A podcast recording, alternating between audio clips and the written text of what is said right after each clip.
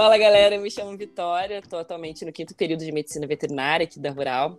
E junto com a Leila, sou uma das criadoras desse episódio e também membro do PET. Eu sou a Leila, aluna do sétimo período de, de medicina veterinária e também membro do PET.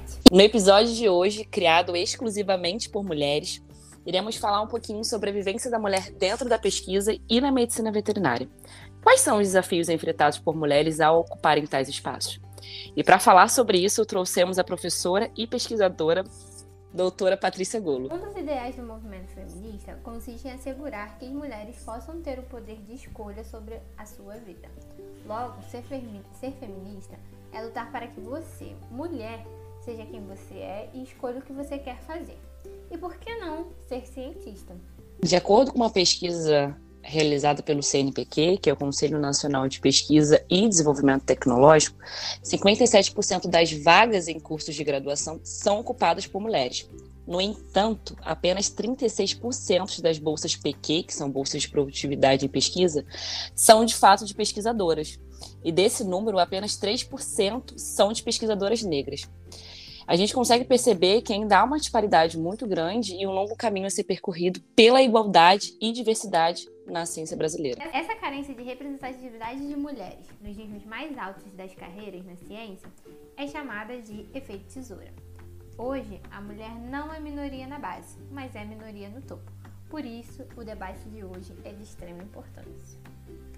E como a Leila disse, já que é um debate tão importante, né, e para a gente conseguir agregar a importância que esse assunto merece, a gente trouxe hoje a professora, pesquisadora e vice-coordenadora do programa de pós-graduação em Ciências Veterinárias da Rural, a doutora Patrícia Gomes. Bom, professora, primeiramente a gente gostaria de agradecer né, por você ter aceitado o nosso convite em participar do podcast, desse episódio que é tão especial para falar de um assunto tão importante e sensível. E já te agradecer anteriormente, né, por compartilhar um pouquinho da sua trajetória na pesquisa. É, como professora e pesquisadora, você acabou se tornando referência né, para o corpo acadêmico de medicina veterinária da rural, principalmente o corpo acadêmico feminino. E para que as pessoas que estão nos ouvindo possam sentir um pouquinho mais próximo de você, né, como eu e a Leila estamos nos sentindo, a gente gostaria que você falasse um pouquinho sobre você, sobre quem você é, e fizesse uma breve apresentação sua. Bom, meninas, primeiro agradecer, né, Leila, Vitória, todo o PET, né, a professora Isabelle pelo convite. É, eu queria, é uma honra estar aqui, então muito obrigada. Eu fico muito feliz. É, eu, assim, gosto muito é, de vocês, né, já tenho uma proximidade com o PET desde aquela avaliação que eu participei, né, com vocês, de apresentação, então é um grupo que eu Acho fantástico, acho fantástico o trabalho que vocês fazem em todas as esferas da universidade. É, vocês estão aqui, né, no período de recesso e fazendo atividade, então eu queria parabenizar o grupo, parabenizar a coordenação do PET é, por, por todo esse trabalho fantástico dizer mais uma vez muito obrigada e, e ficar e muito feliz, né, por estar aqui. E assim, eu não, eu não tinha essa ideia, né, assim, porque a veterinária ela tem muitas professoras mulheres, né. É, quando eu fiz veterinária, esse não era o cenário. O cenário era o contrário. Eu tive mais professores homens do que mulheres, apesar de que a minha, é, os meus colegas, a maioria eram mulheres, né. Então, na, em sala de aula era o mesmo uh, cenário de hoje em dia. Hoje em dia, a gente tem muito mais alunas mulheres do que alunos homens, né? Do sexo masculino. É, mas o, o, uh, os docentes não eram e hoje está mudando. Então, eu acho que.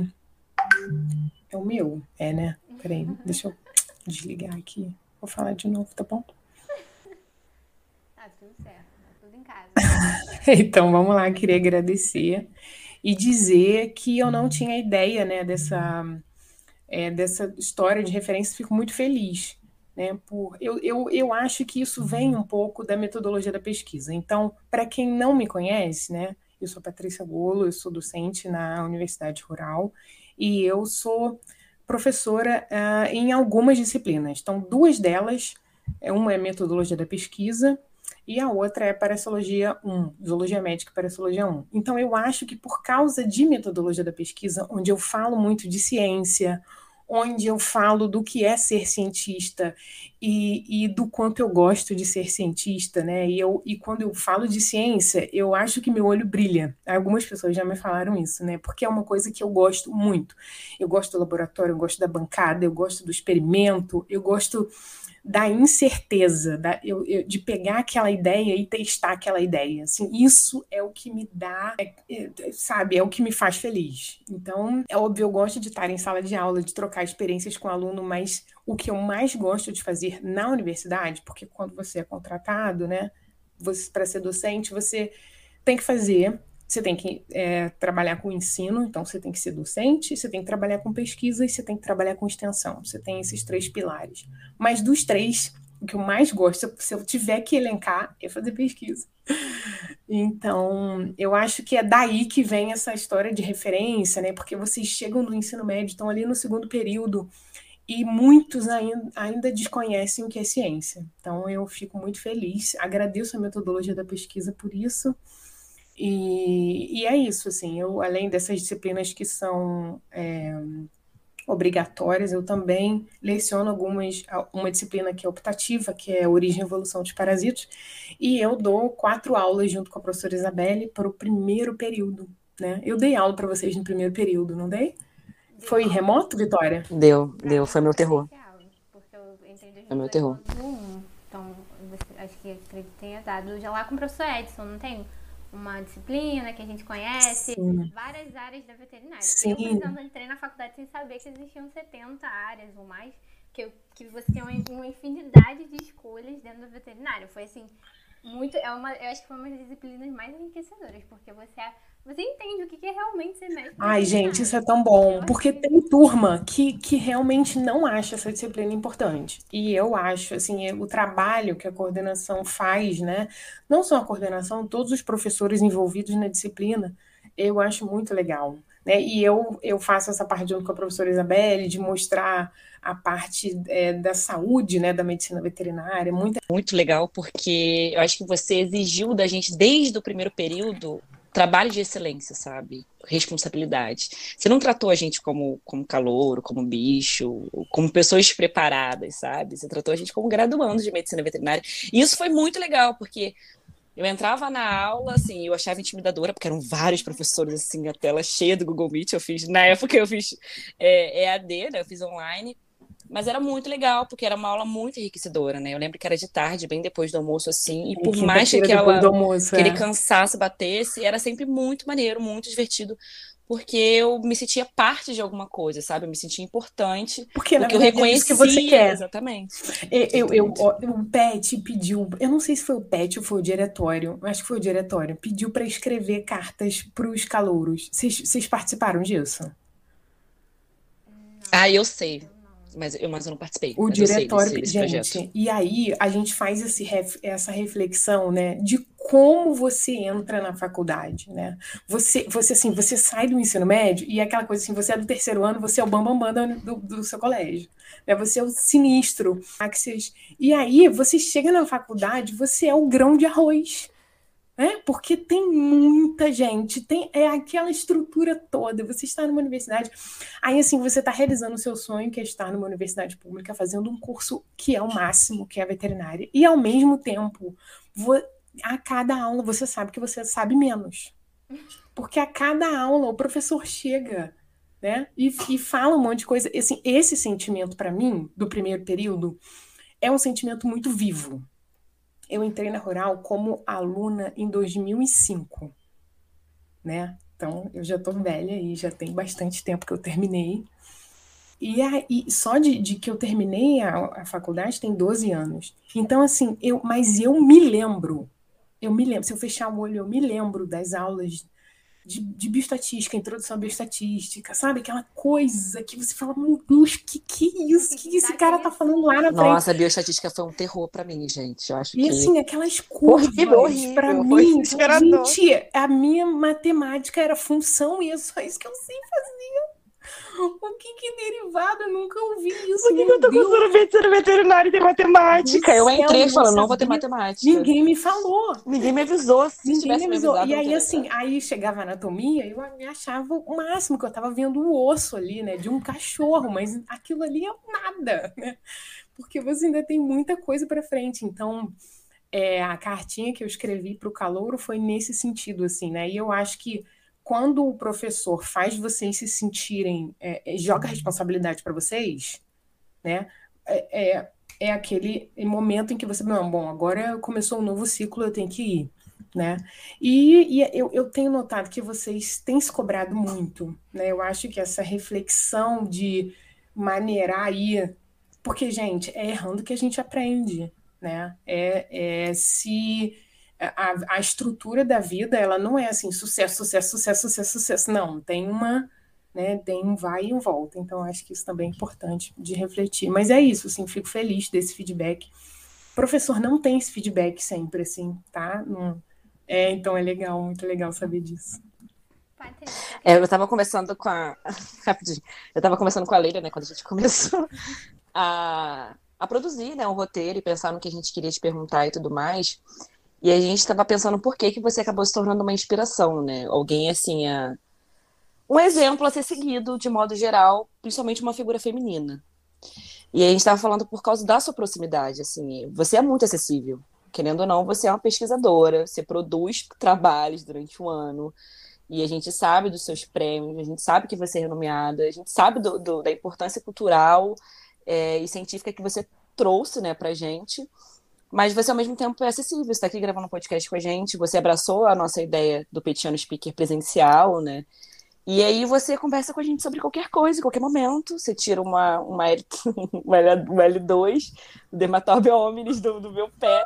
No meio, no da, meio aula. da aula, o professor vai e filma. Né? Sim. Eu, eu, mas essa, um... essa, essa distância que o professor mais antigo, né, ele coloca de você para dizer que ela é importante, eu acho que isso não é legal.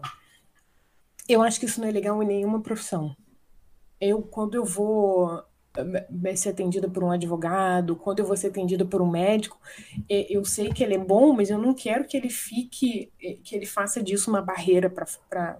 Eu acho assim que vocês estão ali na universidade para aprender, para tirar do professor o que ele tem de melhor e para observar o que ele tem de pior e não fazer, né? Porque tem isso também, né? É óbvio que eu tenho muitos defeitos também, então eu acho que tem e é essa troca com o aluno que faz com que a gente melhore a cada a cada semestre. Eu acho que se a gente não é, é, quando não tem essa troca com o aluno, né, é, eu, a gente não, não, não evolui, né? Então, é, uma certeza eu sei, que é que eu não sei um monte de coisa. Então, é, é, a gente quer sempre o melhor e, quer fazer o melhor e quer, porque assim, a veterinária é um esforço coletivo, né? A veterinária não são só os alunos, não são só os professores, não são só os técnicos, não são só os terceirizados, é todo mundo junto para tentar uniformizar. E eu acho que todo mundo tem a ganhar se a gente tem um corpo docente que se prepara, um corpo docente que é acessível. É, tem muito, a maioria dos alunos são muito legais, mas tem aluno também que, que às vezes perde um pouco da noção, né? Então, assim, a gente tem que saber lidar com as coisas, né? Vocês são alunos que frequentam a sala de aula, que participam, então não se enganem, assim, o professor, ele sabe do cara que frequenta, do cara que não frequenta, do cara que assina pelo outro, então a gente a gente está ali na frente, né? A gente sabe das coisas. Então assim é, é, é normal. A gente a gente a gente convive. Não não é um semestre, são três semestres pelo menos, né? Isso quando vocês não fazem a matéria optativa. Então dá para gente se conhecer bem. É mesmo, e eu acho que é, é, o que é mais legal é que você é da casa, né? É da, da, estudou na, na rural e é docente atualmente na rural. E eu acho que essa proximidade é muito importante, porque vira realmente exemplo, porque as pessoas veem, poxa, ela foi aluna, ela esteve aqui desde sempre, e por que não eu, sabe? Então eu acho que essa proximidade é muito importante para o aluno ver que ele é capaz, se ele quiser, ele vai conseguir. E aí eu só queria saber de você, né, o que, que te levou para, é, em 2000, você falou que entrou na graduação em 2005, né? Queria saber de você o que te levou a cursar medicina veterinária? Você falou, não, eu quero fazer medicina veterinária, é isso. E também, a que momento você se viu dentro da pesquisa, sabe? Na, depois que você entrou na universidade, ou foi antes, você já pensava em ser pesquisador antes mesmo da faculdade? Enfim, conta um pouquinho pra gente sobre isso. É, o meu pai é médico veterinário formado pela Rural. É, ele, ele, ele é da turma de 77 primeiro, então a veterinária sempre esteve na minha vida desde sempre, né? hoje em dia o meu pai é produtor rural, o pai dele foi produtor rural, é produtor, foi, né? Porque agora está aposentado, meu vozinho está com mais de 90 anos. E, e aí é, o meu pai se tornou veterinário para ajudar o pai. Mas aí chegou, isso, isso assim, para trabalhar com grandes, né? Chegou um momento na vida dele que uh, não deu mais certo, e aí ele saiu de onde eu nasci, eu sou do Paraná, eu não sou do Rio. E aí veio para o Rio de Janeiro, e ele passou a trabalhar com pequenos. Assim, muito na pindaíba, sabe? Assim, minha família sempre muito assim na necessidade. A veterinária acabou trazendo é, o sustento para a família. Então, eu sempre via a veterinária como é, algo importante. Falar, pô, meu pai é veterinário. Sabe aquela coisa, né? De você tem. Ele, ele é veterinário e é dali que sai o ganha-pão da família. E aí eu me lembro, deu nas consultas, quando era consulta pediátrica, que vinha um cachorrinho, eu pequena, seis, sete anos, eu pegava, eu olhava assim, aí o cliente, né, chegava, e aí eu, ah, eu tô olhando minha filha, e eu olhava aqui, e assim, o consultório era do, do lado da casa, de casa, então, assim, eu convivi muito tempo com a veterinária, e, e quando você é criança, todo mundo pergunta, você vai ser o quê? Né, você vai ser o quê? Aí... pois é. E aí eu falava, ah, eu quero ser veterinária, eu quero ser veterinária. Então a veterinária surgiu daí. Só que eu entrei, quando eu entrei na rural, eu não tinha 18 anos ainda. E eu não conhecia. É, é aquilo, né? Você entra achando que a veterinária é clínica. Né? Você, você faz veterinária. Você entrou com 17? Entrei com 17. e a... Chocada, muito nova. E aí e assim, foi um caos, porque os meus pais não moravam no Rio, e aí minha mãe não queria deixar eu morar em Seropédica, porque rural, né? Tinha aquela fama toda. Falei, gente, mãe, que isso? Aí meu pai, pô, deixa a menina. Meu pai morou na rua 7, numa república louca, gente. Louca. Não, deixa a menina, deixa a menina, não tem problema não. E, e cara, sem problema, assim, porque eu acho que é muito da cabeça da pessoa também, né? E aí, bom, aí eu entrei na universidade comecei a fazer e assim, até então eu ia ser clínica. Gente, chegou no terceiro período, parasito. Aí fez assim, ó, pá! Depois que eu fiz parasito, durante a parasitologia, eu comecei a amar parasito. Eu comecei a amar a ideia, é, eu comecei a conhecer ciência, na verdade. Indo para aquele prédio ali do DPA, indo para o PSA, eu comecei a conhecer ciência. E aí, o meu pai tinha um amigo que trabalhava, que trabalha ainda na Fiocruz, que trabalha com pulga.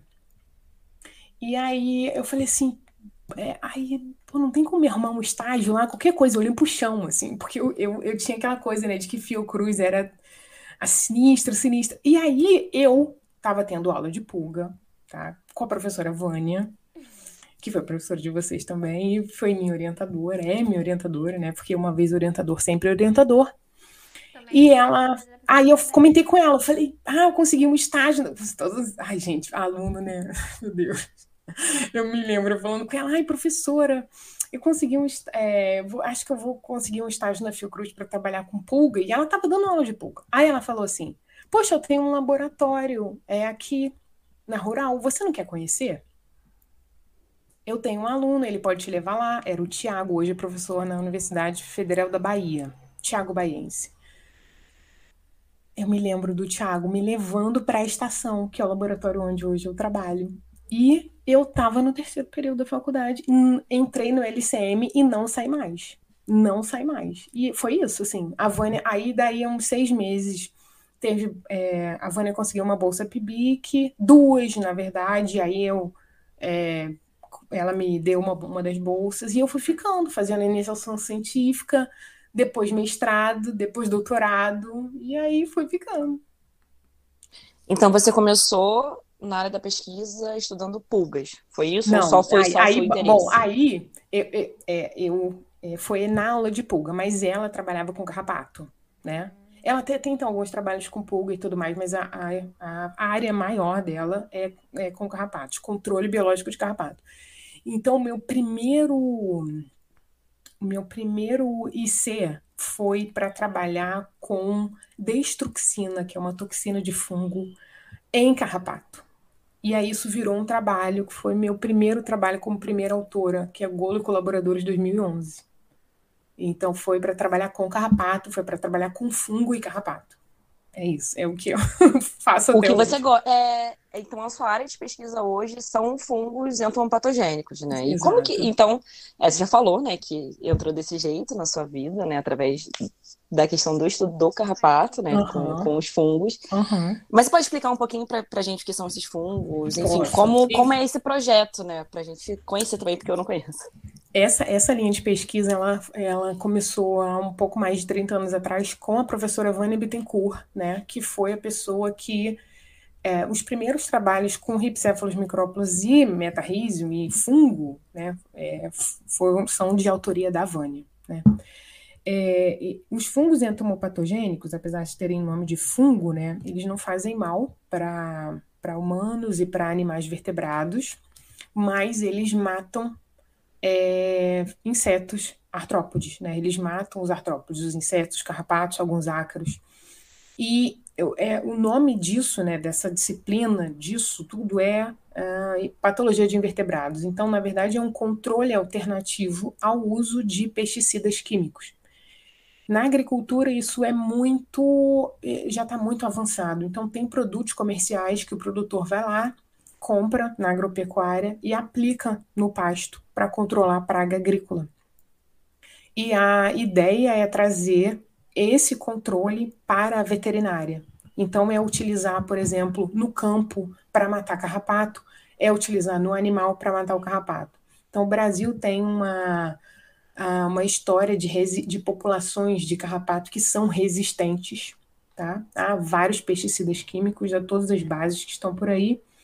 E essa história né, de, do, uh, da produção orgânica, da produção sustentável, é, ecologicamente correta, mais viável economicamente falando, tudo isso é possível é, com esse controle integrado, inclusive com a utilização de fungos entomopatogênicos. Então, o fungo ele adere no carrapato, cresce, penetra e mata.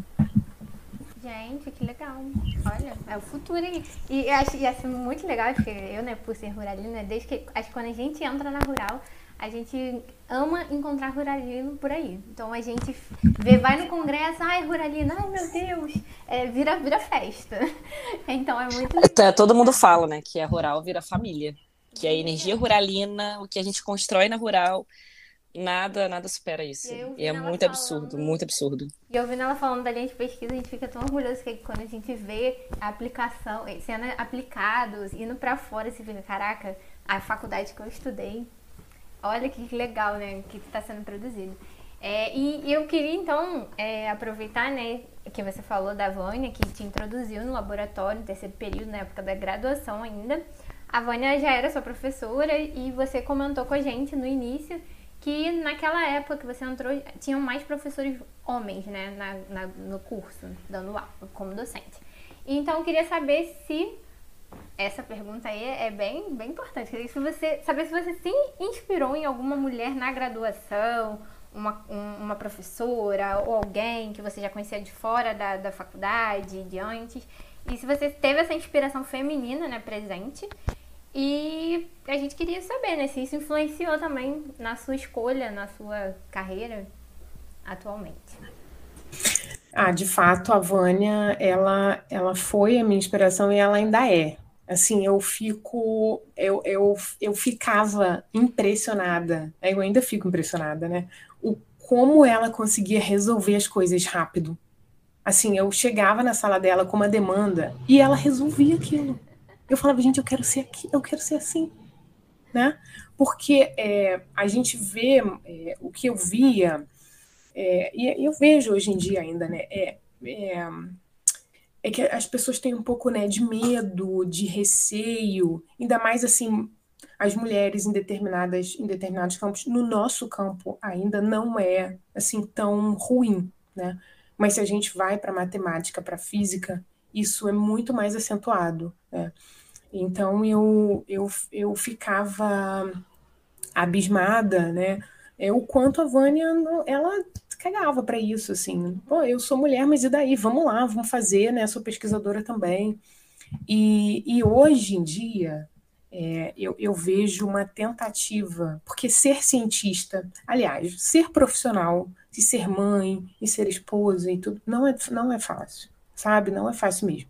Eu tenho uma filha de três anos e eu, fico, eu, eu vou ser super sincera para vocês, eu ficava com medo de como eu vou conseguir criar, dar conta de criar, né? De, de amamentar, de dar atenção, de educar e trabalhar ao mesmo tempo, né? Então você tem que se desdobrar, criança fica doente, demanda e demanda muito mais da mãe. Isso isso sim é uma realidade, né? Você as demandas hoje institucionais dos órgãos de fomento, elas são devastadoras, sabe? Você, você precisa publicar para você, né? É, você, igual vocês falaram assim, né? A, para ser bolsista PQ do CNPq, né? O que você precisa? Você precisa orientar, você precisa publicar.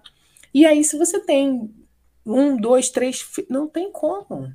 Você tem filho, você tem muito, muita demanda. Então, existem algumas, por exemplo, a FAPERJ, ela, ela leva em consideração licença maternidade. A, a Rural passou para o PIBIC nessa alguns anos atrás a considerar também, por exemplo, licença maternidade e paternidade. Então, se você tem, se você tem filhos é, até cinco anos, você pode contar mais dois anos do seu currículo para a sua pontuação, né? Porque aí, mas assim, é, isso é fantástico, mas é, não é, por exemplo, a FAPERJ eu acho que também leva em consideração, mas eu não sei se o CNPq leva, eu acredito que não.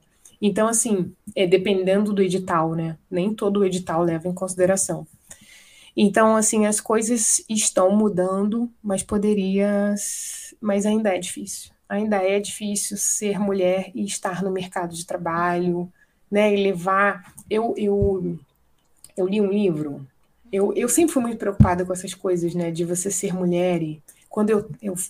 Uma parte do doutorado eu fiz nos Estados Unidos. E eu, eu estava num estado conservador, porque lá tem isso, né? Le, é a parte do leste, a parte do oeste, né? E tem estados que são muito mais conservadores do que outros. E eu estava nesse estado super, ultra, mega conservador. E às vezes eu notava algumas mulheres, é, e a postura de algumas mulheres e a postura de alguns homens, né? Isso, e aí isso aconteceu recentemente. Eu fui num, num, num encontro é, da um, Rice University é, com outras universidades aqui do, do Brasil, né, para celebrar dos, é, os 200 anos de independência do Brasil. Foi, uma, foi um encontro assim com várias pessoas dessa universidade lá do Texas e é, é representantes de universidades aqui né, do Brasil. Aí tinha um pessoal da FRJ, da UF, né, da USP, e aí a maioria era homem, não era mulher. Ok, e mais o pessoal da Rice, é a maioria era mulher. Aí tem aí, ok, né? E aí é, é, eles deram a palavra para as pessoas falarem. Né? E eu via, e, e, assim, nem todos tinham inglês perfeito, mas o que, o que eu vi, o que eu vi, assim, eu, eu fui com um olhar um pouco de antropóloga, o que, que eu vi? Eu vi os homens falando, indo lá na frente falar falar da sua experiência, fui falar e falar.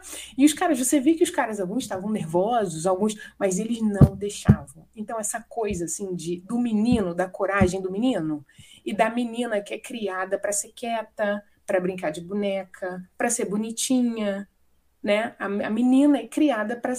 Não é para tomar iniciativa.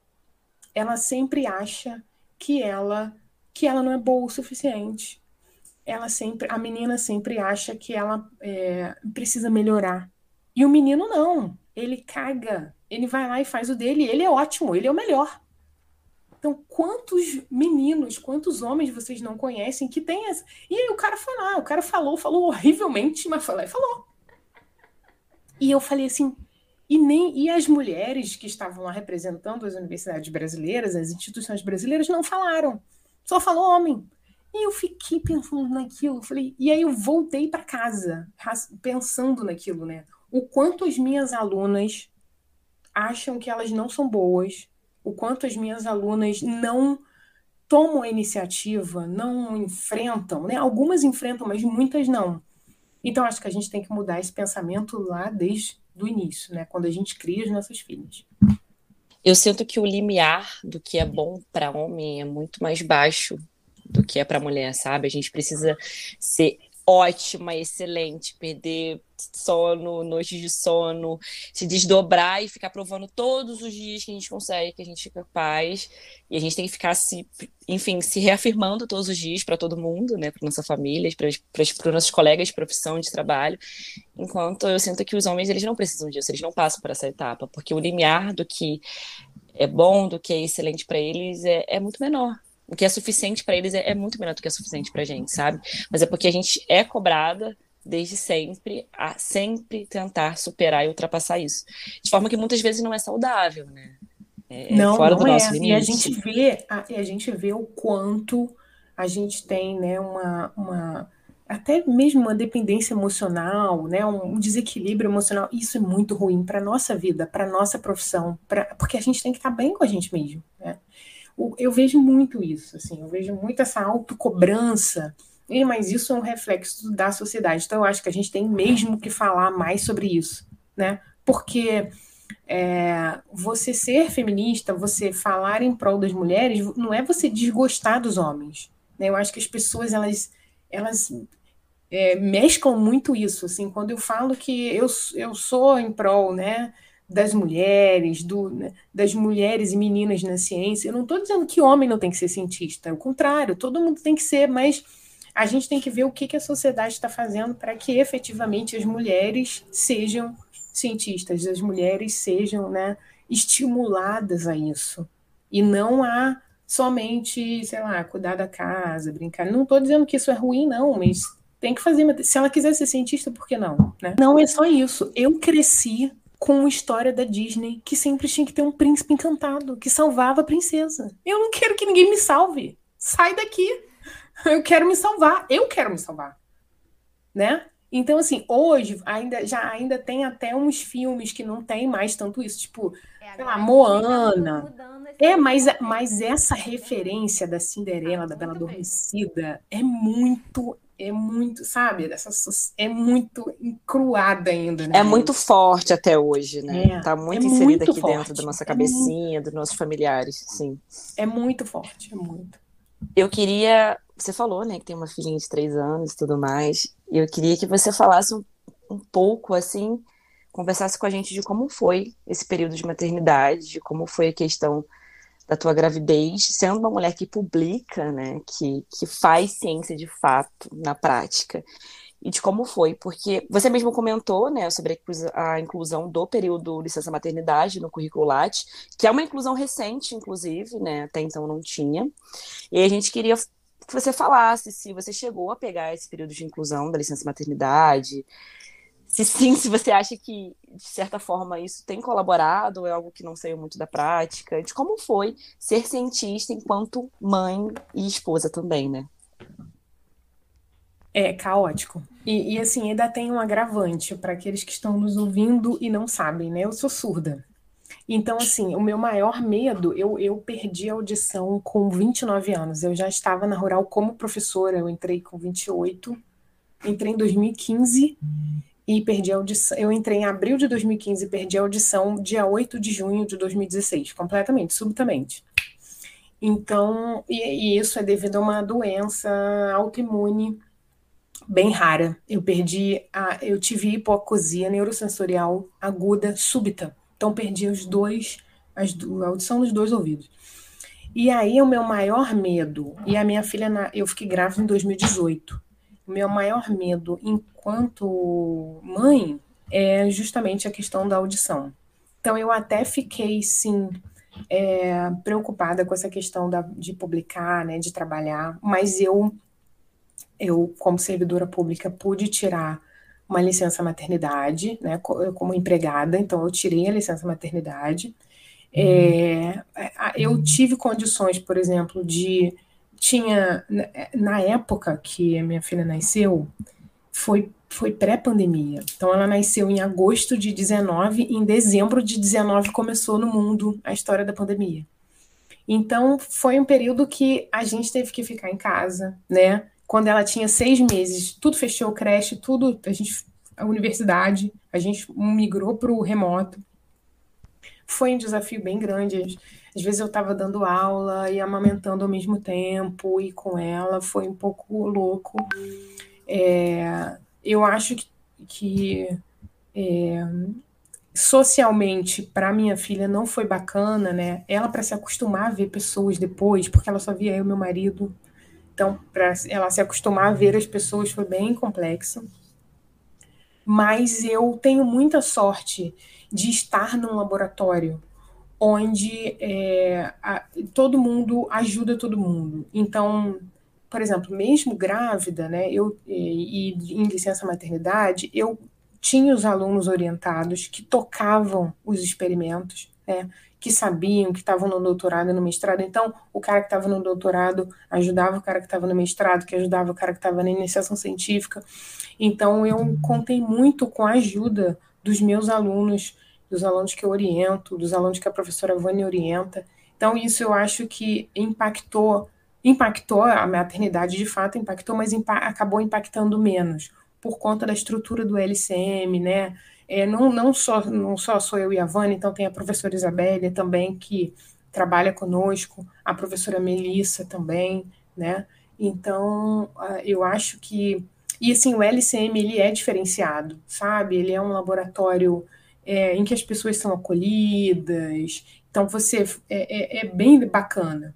Eu acho que me é, impacta, como impacta a qualquer mulher, né? Esse negócio assim, ah, porque eu vou ter filho ali daqui a um mês. Não, gente, olha, você vai amamentar, mas, mas impacta, impactou menos.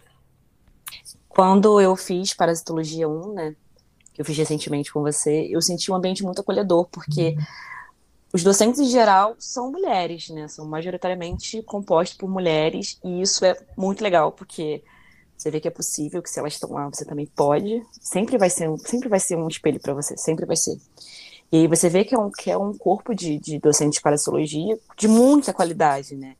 Então, assim, eu não sei se você só esteve presente dentro do laboratório, você falou que não, né? Que você foi para fora e tudo mais, fazer o, o doutorado, né? E aí eu queria saber nesse outro lugar, você falou que passou por um estado extremamente conservador, e se você dividia laboratório com homens, né? E se você já presenciou algum tipo de só situação. Homem. Só homem. Se você já presenciou algum tipo de extinção justamente por ser uma mulher. Ainda Não, que pesquisadora e mais, tal qual ele. E mais do que por ser mulher. Eu acho que eu, no, em Utah, que foi o estado que eu tenho, que eu fiquei, você só via gente branca de olho azul, né? E eu com essa cara de latina né? Com a minha pele é mais amarelada, meio, meio morena, né? Eu não sou branca do olho azul, meu olho preto, meu cabelo preto. Então eu sou Terror a cara, a cara da latina, né? Então é, a, o pessoal e eu era estudante de doutorado. Então lá, quando é, assim, você latino não é alguém é, que é super bem visto. Óbvio que não era com todo mundo. O meu orientador de lá, que já faleceu, o Dom, sempre trabalhou com brasileiro, mas ele trabalhava com homens. Então, é, e ele, ele tinha que me ensinar a viver nos Estados Unidos, né? Porque, assim, brasileiro toca muito nas pessoas, não respeita o inner space. O que, que é o inner space? Fala próximo, né? Então, ele, ele falava assim, Patrícia, Stop touching me. Porque eu botava a mão na perna dele, ficava assim, Dom, você sabe aquilo? Você olha, esse resultado aqui, Dom, e botava, e, e botava. Ele falou, stop touching me. Você vai falar com outras pessoas. Você não pode tocar nelas. Existe, eles têm o inner space deles. Né? Então, é, é, e aí eu comecei a observar, porque também eu era jovem demais, né? A gente crua demais. E aí eu comecei a observar o meu entorno, e aí eu observava os olhares, observava. Tinha pessoas que não, que aí o cara que era imigrante, o cara que era. Ele falava com você de boa, normal, mas o cara, ou, né, tinha gente que era mais assim voltado para o conservador e tudo mais. E aí ele já, a pessoa já ficava, né? Poxa, quem é você? O que, que você está falando? E aí você ia falar sobre o que você trabalhava, sobre... e o cara não, ele, ele não, ele, ele te ignorava solenemente. Então eu passei por algumas situações é, assim, né? Por ser mulher, latina, jovem, estudante, passei. É, e, e isso, mas isso não me gerou foi uma boa revolta, né? Porque aí eu comecei a discutir isso com o Dom, que era meu orientador lá. Eu falei, poxa, por que, que isso aconteceu? Por que, que não me deixaram falar hoje na reunião? Se, eh, se todo mundo falou, eu levantei a mão, por que, que eles não me deram a palavra? E aí ele começou a me dar livros. Ele me deu um livro da Cheryl. Ela foi CEO do YouTube, do Yahoo, tra no Facebook há muito tempo. Acho que ela saiu agora porque deu alguma treta com o Mark Zuckerberg mas ela escreveu um livro é, que fala da trajetória dela como mulher nesse mundo corporativo.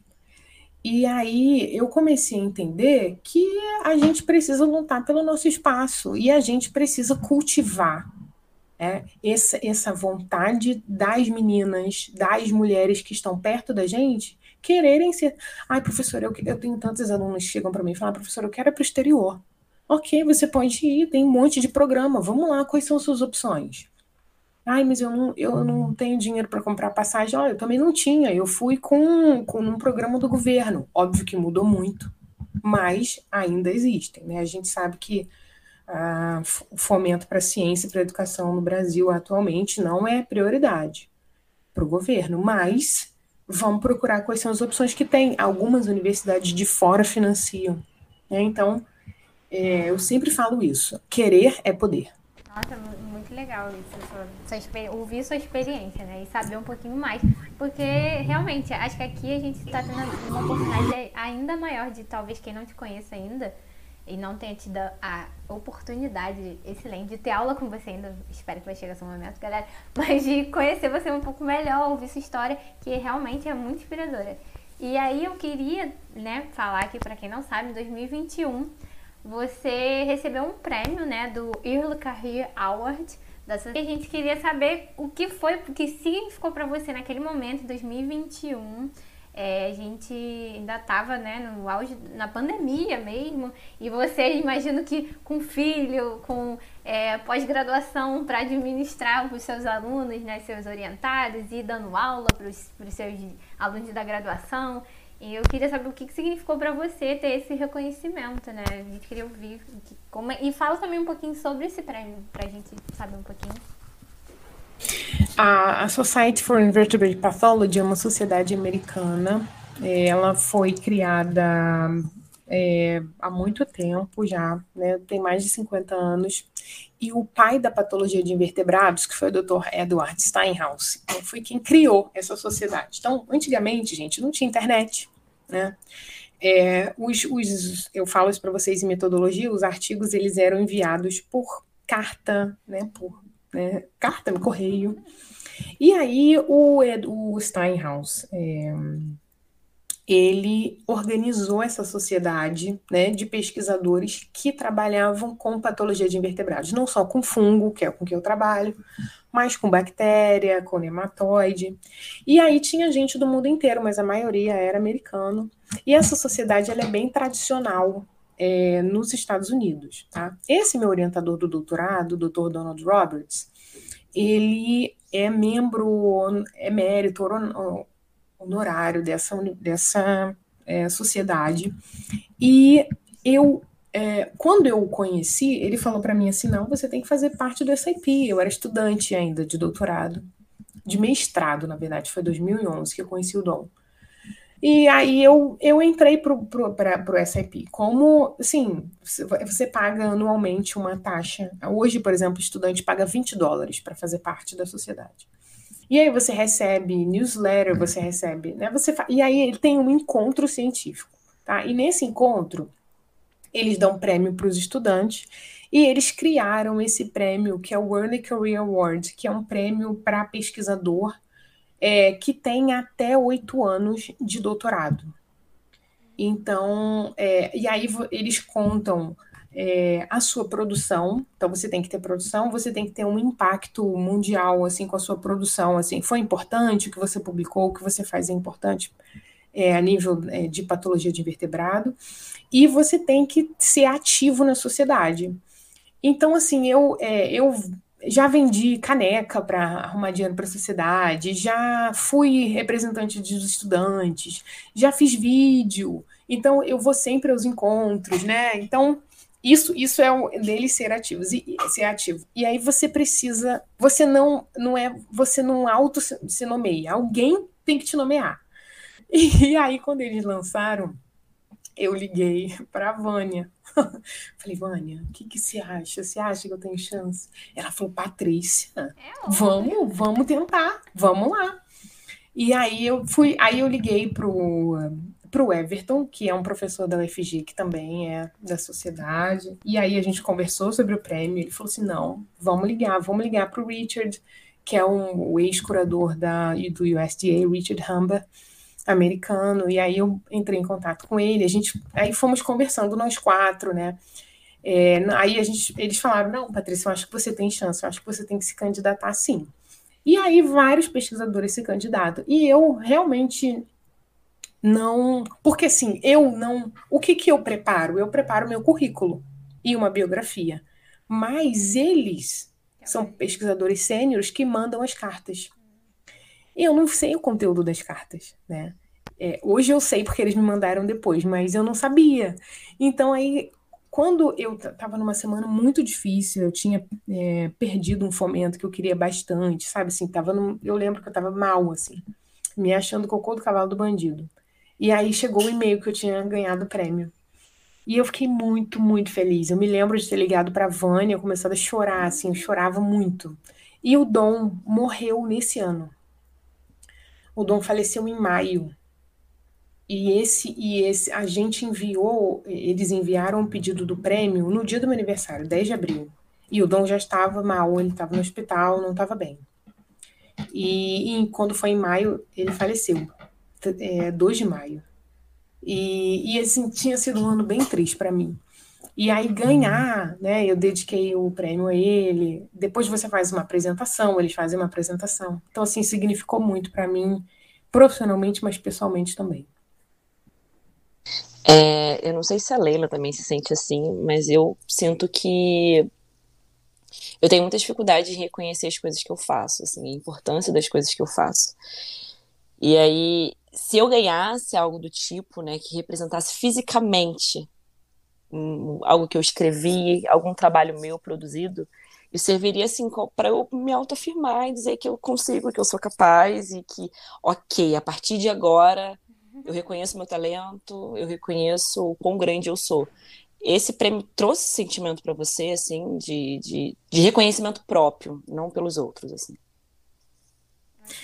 é, naquele momento trouxe.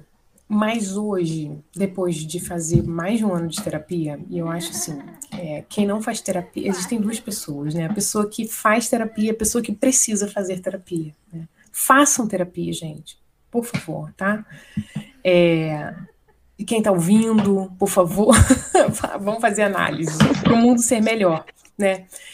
É, eu, eu, eu acho que eu me cobrava muito. Eu era uma pessoa que eu me cobrava muito eu achava que eu sempre tinha que ser melhor e mais. E, né? e hoje em dia, não. Eu acho que foi aquilo, é, o que eu faço, ok, né? Eu, é óbvio que eu sempre quero melhorar, mas essa coisa de você querer se afirmar sempre, isso pode ser patológico. E é isso que traz você pro caos porque você quer ser aquele cara que quer fazer 32 créditos e, e TCR 9.8. Então, e fazer, participar de grupo de extensão, de liga, fazer IC e ser um bom filho, responder o seu, a sua mãe no WhatsApp né? E ter namorado, e ir pra balada no sábado e ir na festa da, na quinta-feira, na quarta-feira. E frequentar o Mazinho. Impossível, impossível. Então, impossível. então gente, impossível. é isso, entendeu? Ou você vai no Rádio Roça, ou você tem, não tem como.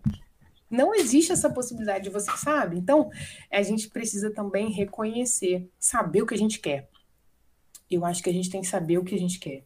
Então, é, é óbvio, eu é, gostei muito de ter ganhado o prêmio e, e achei que, é, assim, eu fiquei muito feliz, assim, eu fiquei muito, eu fiquei muito emotiva, né? Eu, eu, mas eu reconheço que eu tenho que melhorar muito ainda, que tem um, carrinho, um, um caminho muito grande para ser percorrido, né? E, e, assim, fiz, foi da melhor maneira que, que hoje, hoje em dia, assim, ah, eu escrevi um projeto, não ganhei, eu fico triste, óbvio que eu fico triste, mas eu penso assim, o que, que dá para melhorar? Né? Eu não fico naquele me martirizando, achando que. Não, não. E, e isso é fruto da terapia. Eu, eu acho que isso é realmente o que você falou, é um pulo do gato e eu acho que é uma coisa que a gente demora muito a perceber e a terapia acho que entra aí num papel importante, que é você ter um objetivo claro na sua vida, ou traçar uma meta e assim comemorar suas suas vitórias, né? Mesmo que seja uma coisa assim, é que para os outros pode não ser algo demais, é, mas assim, ter esse tempo, se dar esse tempo de ah, eu tenho que fazer aquilo, conseguir é, chegar até a metade, Ih, que legal, comemorar. E eu acho que é isso que a gente está muito frustrado atualmente. Eu, pelo menos, estou falando até de uma experiência pessoal minha. É, eu, eu acho que essa dificuldade da gente estabelecer na nossa cabeça, pô, o, que eu quero? tô dentro da universidade. Porque a gente entra na universidade, você tá lá dentro, cinco anos, sem seus pais, longe de todo mundo, é você e a matéria e o professor e as provas. E administrar tudo isso é, é, é, é complicado, exige da gente é, essa questão da saúde mental, mesmo coisa que a gente tem falado cada vez mais, uma, é um assunto que a gente tem, tem que ser falado, na verdade. E aí, isso eu acho que é uma dificuldade da maioria dos alunos, de traçar um objetivo, de pensar, eu quero, eu quero ir e fazer um. Eu quero ir para um IC, eu quero fazer uma. Um, ter uma experiência fora, fazer um mestrado, eu quero ser professor, ou eu quero, não, realmente eu quero ser clínico, entendeu? Eu acho que isso é a maior dificuldade da, dos alunos, pelo menos a minha, e agora só no final da graduação que eu fui entender a dimensão dessa questão. E aí, aproveitando esse, essa questão né, de metas e objetivos, é, você ocupa atualmente um, é, um cargo né, é, na universidade pública e como docente de forma também administrativa, de certa forma. E aí tem a questão também da pesquisa, porque você tem que trabalhar nas três vertentes da, do ensino, pesquisa e extensão. E tá lá também trabalhando de forma administrativamente. Você sempre quis e buscou isso, ou foi alguma coisa que aconteceu com o decorrer do tempo, né? Às vezes a vida traz umas coisas pra gente também. E aí, em algum momento também, eu queria saber se em algum momento você pensou em desistir, falar, ah, não, não quero mais, entendeu? É, como é que foi isso, assim, nesse sentido? Como se foi um objetivo para você, uma meta alcançada? É, enfim, conta um pouquinho pra gente. É, desde que eu entrei para o laboratório e entendi o que, que era pesquisa e docência, é, eu quis eu quis ser pesquisadora, né? Eu quis entrar para a universidade, eu quis ser, né? Enfim, seja né, na universidade ou em instituições só de pesquisa como a Fiocruz, por exemplo, a Embrapa. Então, eu sabia o que eu queria e eu falava que eu era uma pessoa de muita sorte, porque eu estava no quarto período, eu sabia o que eu queria. É, então, o que eu vejo é o. É, eu tenho uma amiga que foi descobrir que ela queria ser anestesista no nono, sei lá, no oitavo. E eu vi o quanto ela estava um pouco perdida. E aí, cara, foi um estalo. Ela começou a frequentar o, o, o hospital, fez a matéria, parou, tudo desandou e foi maravilhoso. Então, eu vejo um pouco isso também nos alunos, a dificuldade que eles têm de saber o que quer, de querer experimentar tudo e ficar um pouco frustrado com isso. Então, a resposta é sim, eu sempre quis isso. É, eu passei por. É, todo mundo passa por dificuldades, né? Assim, de estar no laboratório, das coisas não estarem indo bem, aí você. O experimento deu errado, mas na, é, eu tive muito apoio dos meus pais eles viam que eu queria ser aquilo, né? Apesar de eu entender um, que meu pai ficou um pouco frustrado quando ele descobriu que eu não ia ser clínica. e mas ele também nunca falou isso abertamente para mim. Pai, se você estiver me escutando, é...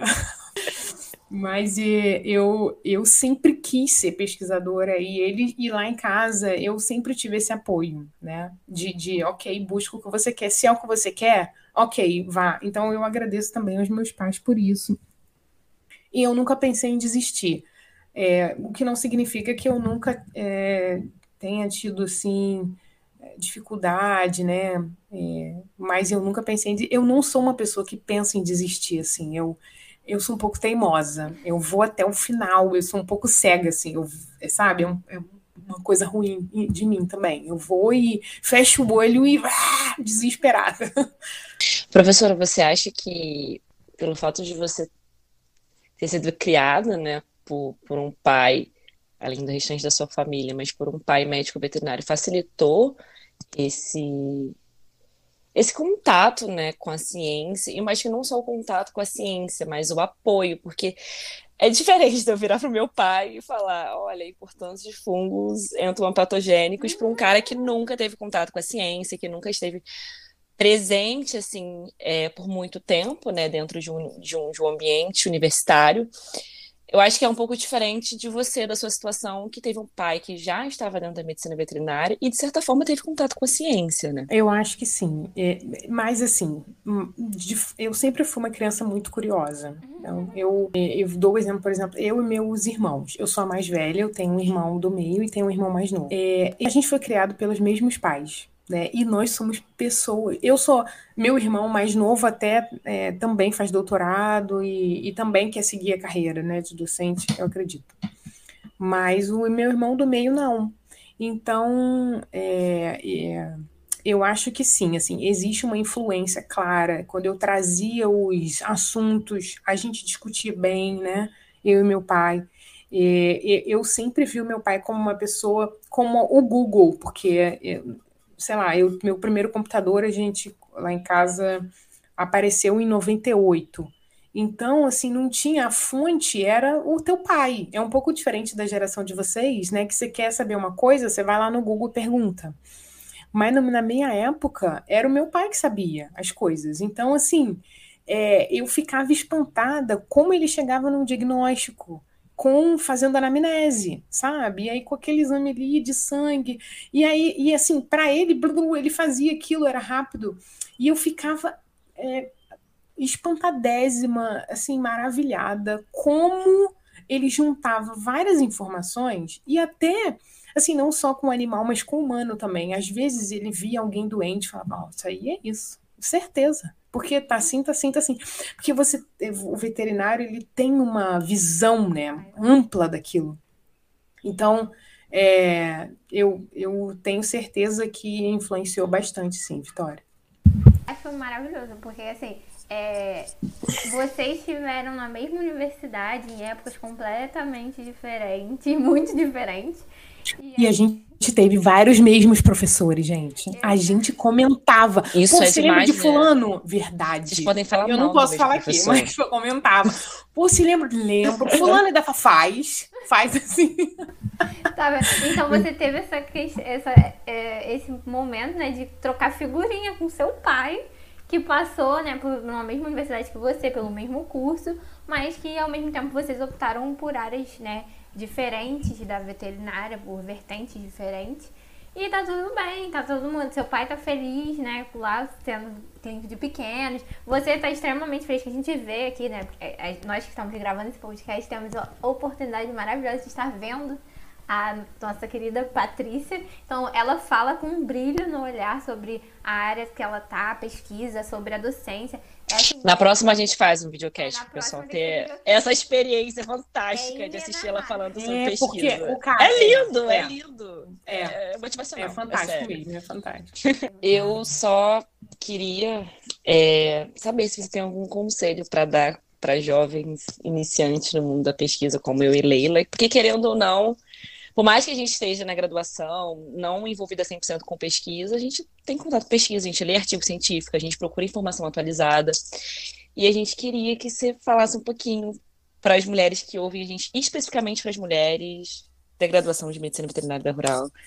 E não só esse corpo, né, como mulheres em todas as faculdades universitárias, é, que querem entrar dentro desse mundo da pesquisa, se sentem desmotivadas ou querem ter um reflexo, alguém para se espelhar que, que pode ser você nesse momento. Então eu queria que você desse uma, uma palavra de luz para nós, por favor. Eu primeiro quero agradecer novamente, foi um prazer estar aqui com vocês e assim, quanto mais eu conheço vocês, mais eu quero estar com vocês. Espero que a gente assim, né, não perca o contato, porque vocês são fantásticas. E se eu tivesse que dar um, se conselho fosse bom, a gente vendia, né? Mas se eu tivesse que dar um conselho, é, não só para as mulheres, mas para todo mundo, é, é, é baseado numa numa entrevista que eu vi, leve o tempo que for para descobrir o que você quer, né? Mas faça o que você quer, faça o que você gosta de fazer. É, então esse é essa é a dica que eu dou, porque quando você faz o que você ama, você não se cansa nunca. Eu não me canso nunca de fazer pesquisa, não me canso nunca de dar aula, não me canso nunca de preparar aula. Eu posso estar de férias, tranquila, respondo o WhatsApp, sou muito de boa, porque para mim é um prazer. É prazer, não é trabalho. E é real, assim, eu gosto realmente muito. E isso faz toda a diferença na sua vida, né? Porque você não está fazendo uma coisa forçada. Então, assim, se você não gosta, se você não está feliz ali, não faz, parte para outra, muda, não tenha medo. Pode levar muito tempo. Uma hora você vai achar o que você quer fazer. Então, esse é o conselho que eu dou hum, para as meninas, para não ter medo de enfrentar, de fazer, de tentar, né? Não é porque tá confortável, porque tá legal. Como é que a gente muda de fase no videogame? A gente enfrenta o chefão. Então, toda fase é um chefão que a gente vai enfrentar para a gente mudar, para a gente crescer. Todo desafio traz para a gente, sim. Óbvio que não é para se automutilar, né? A minha vida tem que ser só sofrimento para poder crescer. Não. Tem que ter um momento de felicidade também mas faça o que você ama. Professora, muito, muito, muito, muito, muito obrigada por essa conversa. Eu espero de verdade que as pessoas que estão ouvindo a gente se sintam como eu estou me sentindo, assim, eu estou me sentindo abraçada, estou me sentindo acolhida, estou sentindo que que eu devo sim comemorar cada sucesso meu, cada vitóriazinha, que eu não, não esperando algo muito grande lá na frente, sabe? Que a, a minha jornada já é o meu sucesso. E que é fantástico ter pessoas como você, que são, são referências, são referências na pesquisa, na ciência, é referência dentro da universidade, e que está aqui do meu lado, conversando comigo, tornando tudo o que eu planejo mentalmente ou, ou escrevo possível. Então, muito, muito obrigada mesmo por dividir a sua jornada com a gente, dividir seus pulos do gato mas principalmente por ter tirado esse tempo para conversar com a gente de forma tão, tão gentil, né? Tão gostosa e ter tornado esse processo um pouco mais leve também.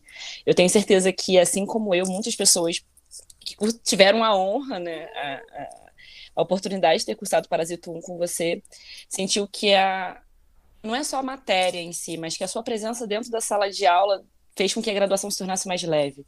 A gente passa muito perrengue como aluno, muito perrengue. A gente passa muita situação desgastante, a gente passa por algumas coisas que não são legais, que desmotivam. Mas olhar para você e ver que você e as outras professoras de parasito, por exemplo, estão ali pela gente, sabe? A gente, sente, a gente sente que a gente tem um espaço e, e, e a gente sente que a gente faz parte disso. Então é muito bom sentir que a gente faz parte de alguma coisa, é muito bom sentir que se apertar para o meu lado, eu sei para onde eu correr, eu sei para onde pedir ajuda.